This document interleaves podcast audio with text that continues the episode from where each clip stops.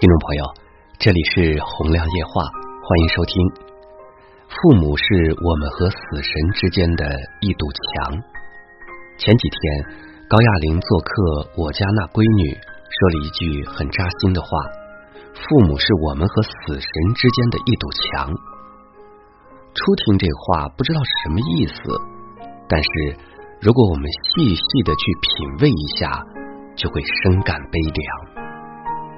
父母在，不管你是三十岁还是六十岁，都觉得死亡太过遥远。但是父母一旦离去，你一下子就明白了生命的短暂，一下子就成了没有父母兜底的孤儿。正如老舍先生所说：“人即使活到八九十岁，有母亲便可以多少还有点孩子气。”失了慈母，就像花儿插在瓶子里，虽然还有色有香，却失去了根。父母给予我们生命的起点，却无法陪伴我们走向人生的终点，这是何等的寂寥和悲伤啊！我想，每一个人在深夜手术室门口等待过的人。每一个在手术风险告知单上签过字的人，每一个参加过亲朋好友追悼会的人，都能够深刻的体会到这一点。有一位网友说，三年前我奶奶去世时，我爸爸经常在午夜梦回时分惊醒，说他梦到奶奶了。他梦到奶奶在前面走得很快，他拼命的追呀赶呐，想说几句话，但前面的人好像听不见一样，越来越模糊，怎么都追赶不上。等他回头一看，发现身后的路也是漆黑一片。他恍如迷失了方向的小孩，找不到回家的路，落寞、彷徨、悲伤、恐惧。和无助，眼前突然浮现起奶奶火化的那一天，爸爸也是这么落寞而悲伤的站着，看向远方冉冉升起的烟缕，他喃喃低语：“我没有妈妈了。妈妈生我时，剪断的是血肉的脐带，这是我生命的悲壮。”但妈妈升天时，剪断的是我情感的脐带，这是我生命的悲哀。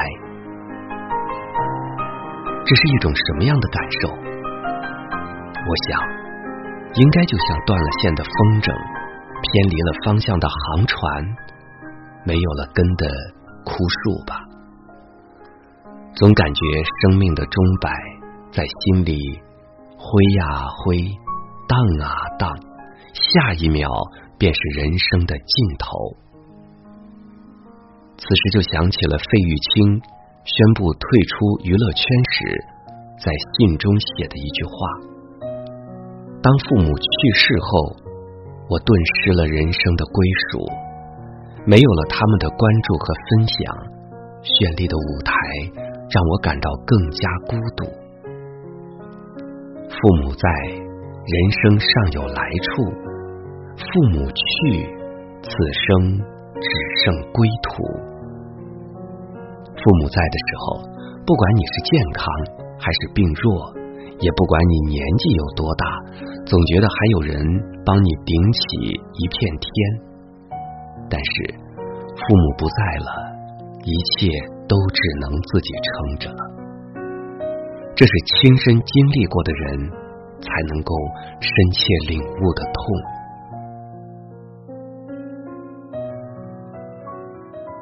听众朋友，欢迎大家继续收听《洪亮夜话》。包容父母，足以包容天下。时不我待，只争朝夕。如果注定父母只能陪我们走一段路，那为何不让他们多一些耐心和陪伴呢？善待父母，这不仅是一个人最大的教养，而是每个人都要学习的人生功课。曾经在网上看过一个论调：父母皆是祸害。帖子里一个个咬牙切齿的诉说着父母的种种不是，恨之入骨的给父母扣上祸害的头衔。他们埋怨父母的不争气，帮不上自己的鸿鹄之志；他们数落父母的种种缺点，自私、冷漠、蛮横，甚至是不负责任。是，必须承认，这个世界上确实有很多失职的父母。但大部分的父母，不可否认，都是爱孩子胜过自己，甚至是生命。我们的父母都不是圣人，总会有各种不完美，总会犯各种小错误，多多少少，大大小小，有时苛责，有时情绪不好，有时观念古板，有时读书太少，不懂教育。但只要。不是十恶不赦，只要他们曾无数次的在我们身上倾注了足够的爱，尽心尽力的在养育我们长大，这些小小的错误都是可以被原谅的。生养之恩总大过一耳光的仇。一个真正成熟的人。总应该原谅父母的小错误，原谅他们的不完美。而一个真正孝顺的人，也应该做到以下我要说的五不责。哪五不责呢？首先是不埋怨父母的无能。总埋怨父母无能的人，本质上是对自己无能的愤怒，因为自己的无能。便只能责怪父母的无能，这是将自己的失败归咎于父母的懦弱行为。人总是不完美的，父母生你养你，已经是经历了九九八十一难了。如今你能健康的成长，已经是一种莫大的恩赐。所以不要去抱怨，你应该是怎么样怎么样的父母。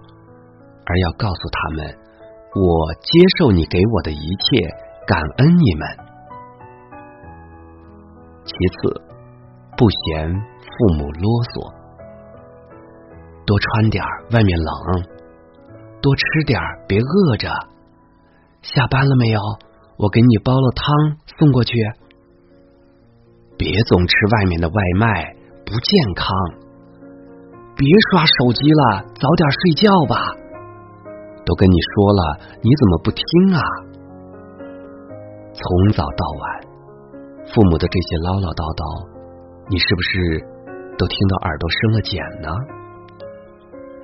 你总嫌弃父母太过唠叨，但你有没有想过，在这个世界上，还愿意唠叨你的人，一定是关心、爱护你的人。当有一天。父母变得唠叨了，你一定要多一些耐心，因为他们变得越来越老，也越来越小。他们只是希望你能够多花些时间陪伴他们，听他们讲述生活中的琐碎而已。再就是不抱怨父母的抱怨，年纪大了。我想你一定听到过很多来自父母的抱怨，比如说：“哎，年纪大了，赶紧找个人嫁了吧。趁爸爸妈妈还年轻，赶紧生个大胖小子，爸爸妈妈还可以帮你带带。”诸如此类催婚催生的抱怨，总是在无形当中给我们很大的压力，于是我们逃避。我们埋怨，甚至因此跟父母大动干戈。但就像我们开头说的，父母是我们和死神之间的一堵墙。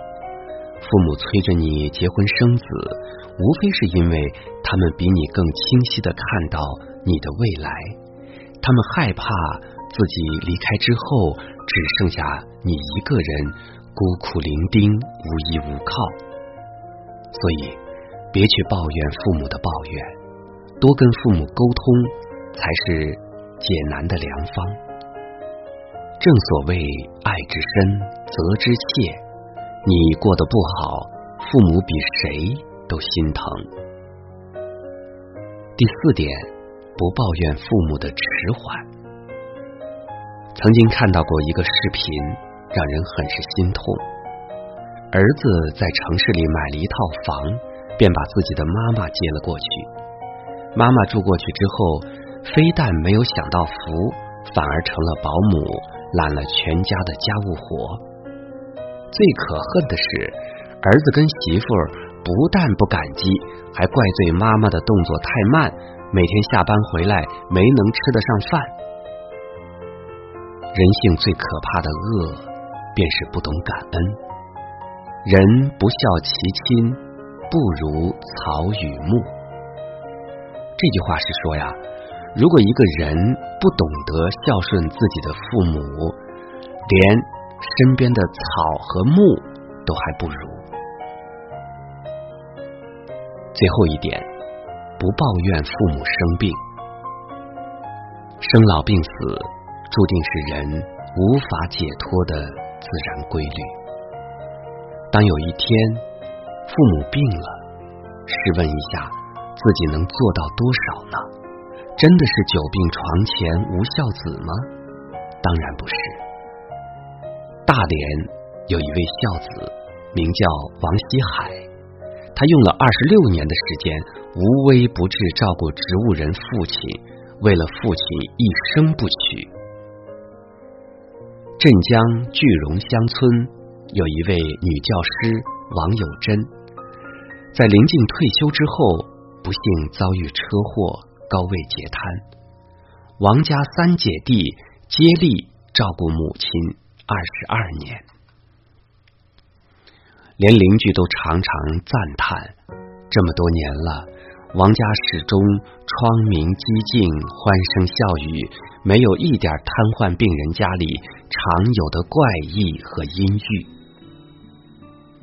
这些生活中真实的例子，无不告诉我们：久病床前是有孝子的。回想一下我们的小时候，哪一次生病，哪一次受伤流血，父母不是担惊受怕，整夜整夜的不敢睡觉啊？俗话说：“百善孝为先。”希望我们都能够铭记，只要父母在世的一天，子女都有义务和责任好好照料。